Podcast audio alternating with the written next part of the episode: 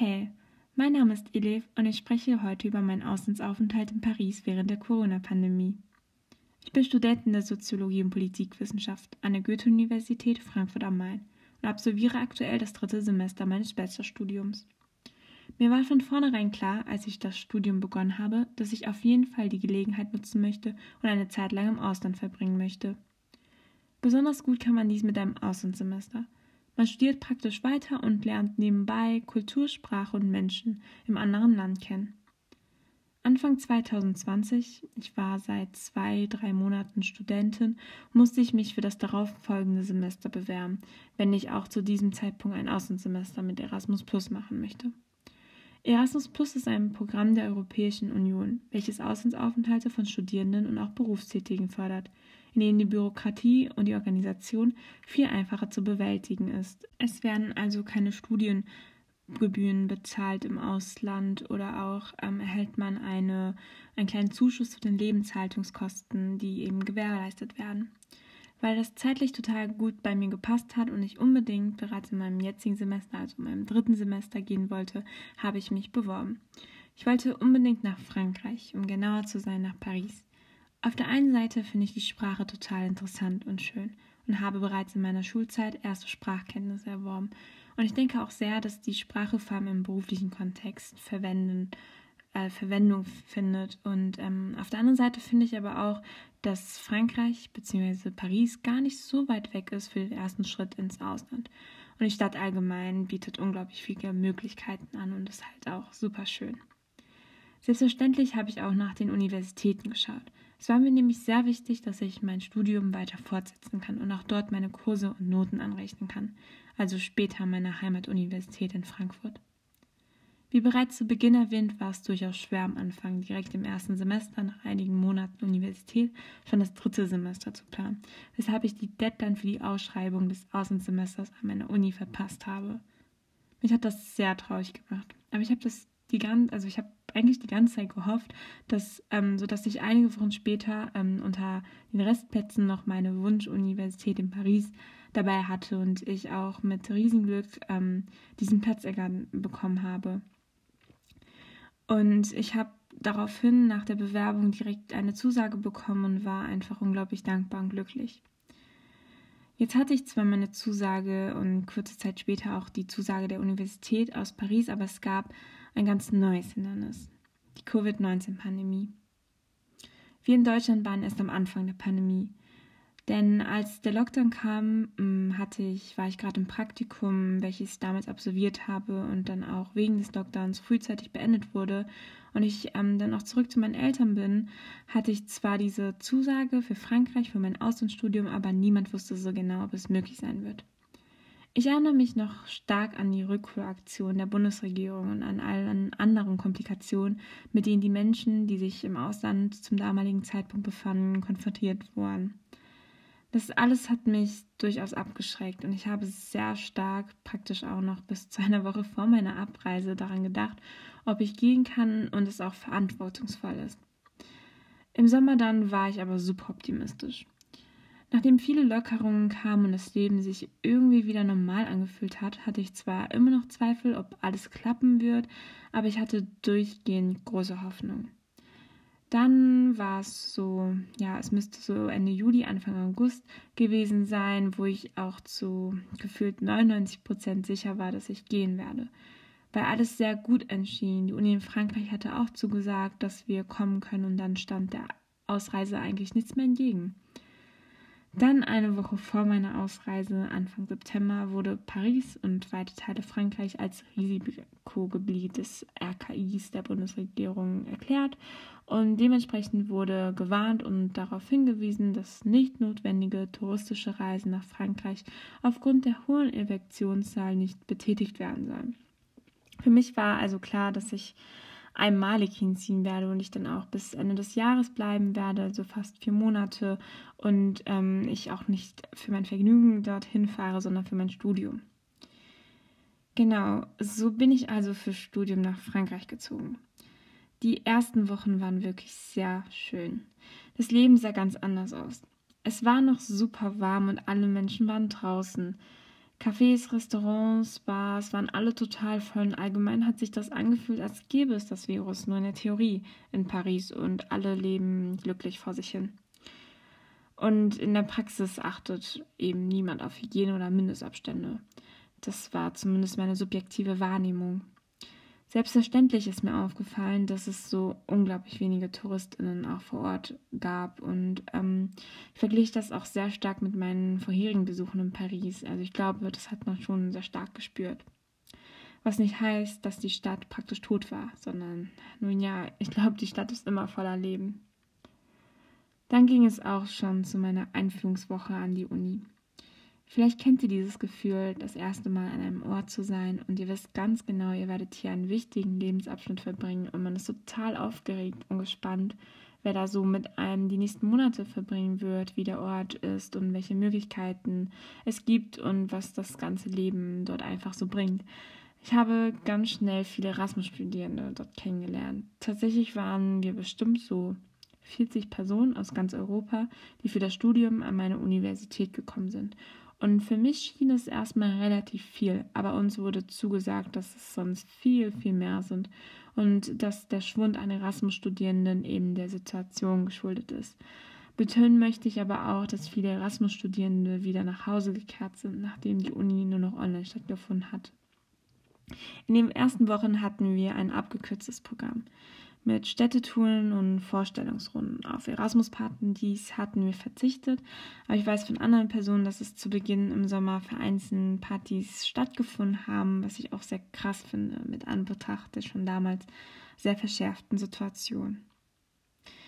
Genau, ähm, ich möchte euch auch von meinem Nicht-Highlight erzählen, denn das war definitiv die Kurswahl in Frankreich. Ich musste sehr geduldig sein, viele Besuche in verschiedensten Büros betätigen, viele E-Mails schreiben, immer wieder im Hinterkopf behalten, dass ich auch noch alles mit der deutschen Universität abklären muss und allgemein war es ein sehr großer Aufwand, den man aber mit sehr viel Geduld und Zeit meistert. Aber damals hat mich das schon ein wenig belastet, weil ich auf einmal Bürokratie auf Französisch hatte und das war alles andere als leicht. Ich hatte aber zum Glück Menschen in meiner Umgebung, die mir geholfen haben. Ganz anders verlief dort auch die Kurse. Ich hatte so um die sechs Wochen Präsenzunterricht, was ich schon krass fand, weil in Deutschland hätte ich nie in dieser Form an der Uni stattgefunden. Aber ähm, das hat sich dann auch bei meiner Uni sehr schnell geändert in Frankreich, denn es wurde auf einen Mix zwischen Präsenzunterricht und Onlineunterricht gesetzt. In einigen meiner Kurse, in anderen wurde gefühlt jede Woche ein neues Konzept erstellt. Wir haben die Räume gewechselt und sind in größeren Räume gewichen. Dann wurde in einem Kurs die Studierenden in zwei Gruppen eingeteilt, die jeweils nur die Hälfte der eigentlichen Unterrichtszeit da waren und dann kam die andere Gruppe. In einem anderen Kurs wurde auf einen Rhythmus gesetzt, wo ich dann nur alle zwei Wochen dorthin gehen musste. Und das alles hat sich so lange gezogen, gezogen bis zur Ansprache des französischen Präsidenten Emmanuel Macron, auf die wir wirklich sehr lange gewartet haben und wir praktisch wieder in den Lockdown gefördert wurden. Ähm, auf Französisch heißt das Ganze Confinement. Und dann war das halt alles nur noch online. Ähm, davor müsst ihr euch vorstellen, dass wirklich jede Woche eben eine Maßnahme kam und ganz neue Einschränkungen kamen und ähm, so fielen zum Beispiel auch meine Sportkrise relativ früh aus. Ich hatte mich für Badminton und zeitgenössischen Tanz, also Bühnentanz, angemeldet und konnte da leider nicht mehr hin. Dann kamen die nächtlichen Ausgangssperren und jeder Bürger, jede Bürgerin musste einen Zettel mit sich tragen, beziehungsweise online ähm, dabei haben, wo stand, warum man denn gerade draußen ist, was man denn macht. Während des Lockdowns ähm, musste man dies auch sogar fürs Einkaufen ausfüllen. Man durfte dann nur im Umkreis seines Wohngebiets sich aufhalten, das halt auch irgendwie nur für eine Stunde am Tag. Ähm, genau so war es ungefähr. Und ja, das sind gerade die Punkte, an die ich mich spontan erinnere, weil es super krass war, was die Maßnahmen angeht wenn sie dann auch gekommen sind, weil sie auch viel intensiver zu spüren waren als in Deutschland. Das war zumindest meine Wahrnehmung. Ich kann mir aber auch sehr gut vorstellen, dass es dort differenzierte Meinungen gibt. Okay, jetzt habe ich so viel über die Einschränkungen gesprochen. Ich möchte aber auch noch über die positiven Aspekte meines Auslandsaufenthaltes reden. Ich habe bereits zu Beginn erwähnt, dass ich sehr dankbar bin, dass ich diese Gelegenheit hatte, in Frankreich zu wohnen und zu studieren.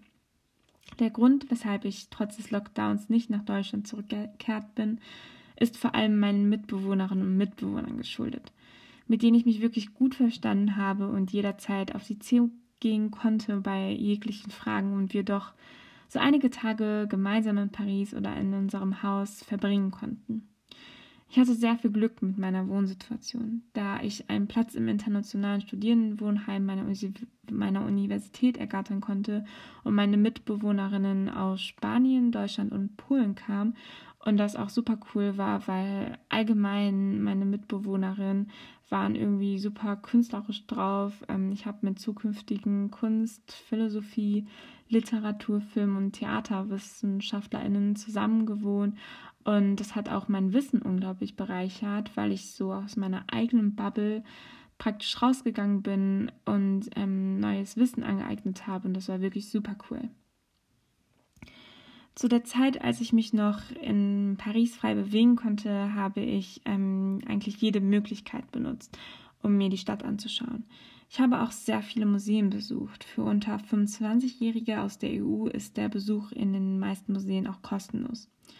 Ich habe auch sehr touristische Sachen gemacht, das muss ich zugeben an dieser Stelle. So stand ich zum Beispiel im Louvre vor der Mona Lisa, ähm, ohne Warteschlange, ohne Touris. Ähm, das war irgendwie auch ein wenig komisch, aber auch durchaus Positives im, ja, im Ganzen, weil man praktisch in leeren Museen stand und zur besten Zeit und einfach viel mehr Ruhe als Besucherin hatte, um sich die Ausstellung anzusehen. Gereist bin ich innerhalb Frankreichs nicht. Ich habe viele Angebote gesehen, ähm, die ich auch gerne wahrgenommen hätte, aber am Ende habe ich es nicht getan, weil mir doch das Risiko, mich bei der Reise, auf der Reise selbst anzustecken oder auch andere Personen anzustecken, doch zu hoch war. Zum Thema Kontakt zu Mitstudierenden und neue Bekanntschaften, Schrägstrich Freundschaften, war es so, dass ich in der Uni damals in den ersten Wochen einige Personen getroffen habe in meinen Kursen, mit denen ich auch die Nummern ausgetauscht habe, damit ich immer bei Fragen auch sie kontaktieren kann. Das hat super geklappt und ich konnte diese Personen, die super freundlich waren, immer wieder befragen. Aufgrund der Situation habe ich insgesamt aber leider wirklich nicht viele Menschen kennenlernen können, was ich äh, super schade finde, weil ich dadurch mein Französisch nicht viel mehr verbessern konnte, wie ich es einst vor Abreise geplant hatte. Es war auch äußerst schwer, eine Sprache zu lernen ohne den Austausch mit Muttersprachlerinnen. Das möchte ich auch dazu sagen. Dennoch hatte ich ähm, ja meine Mitbewohnerin und die anderen Personen, die auch im Studienwohnheim gewohnt haben, mit denen ich auch ähm, sehr viel unternommen habe. Und ansonsten hatte ich auch noch einen Kontakt, ähm, zu dem ich auch sehr, einen sehr guten ähm, Kontakt gepflegt habe. Und zwar ein Kommilitone, mit dem ich zum Beispiel in einem Katzencafé war, im Kino und wir uns auch immer wieder ähm, auf einen Tee getroffen haben, um auch gemeinsam zu lernen, weil wir dasselbe letztendlich studiert haben. Das Studium an sich, um nochmal darauf zurückkommen, zurückzukommen, fiel aufgrund der Corona-Situation auch ein wenig schwer. Dieser persönliche Austausch, vor allem als dann komplett alles auf einmal online gestellt wurde, fehlte einfach.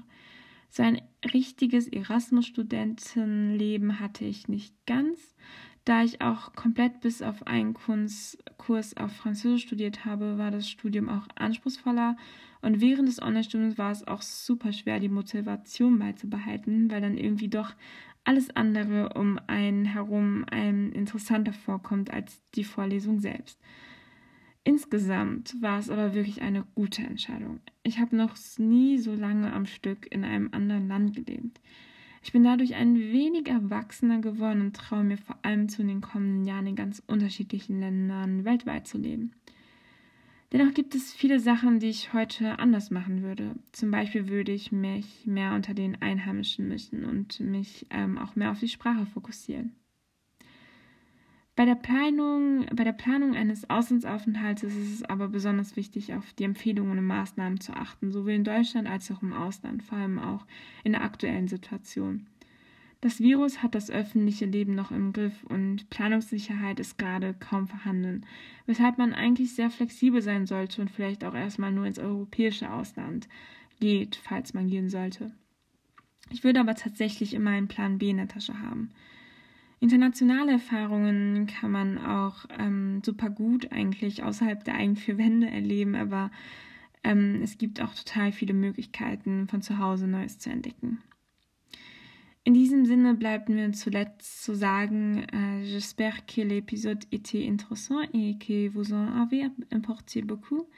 Merci de votre attention et au revoir auf Deutsch. Ich hoffe, die Folge war interessant und ihr habt viel mitgenommen. Danke fürs Zuhören und auf Wiedersehen.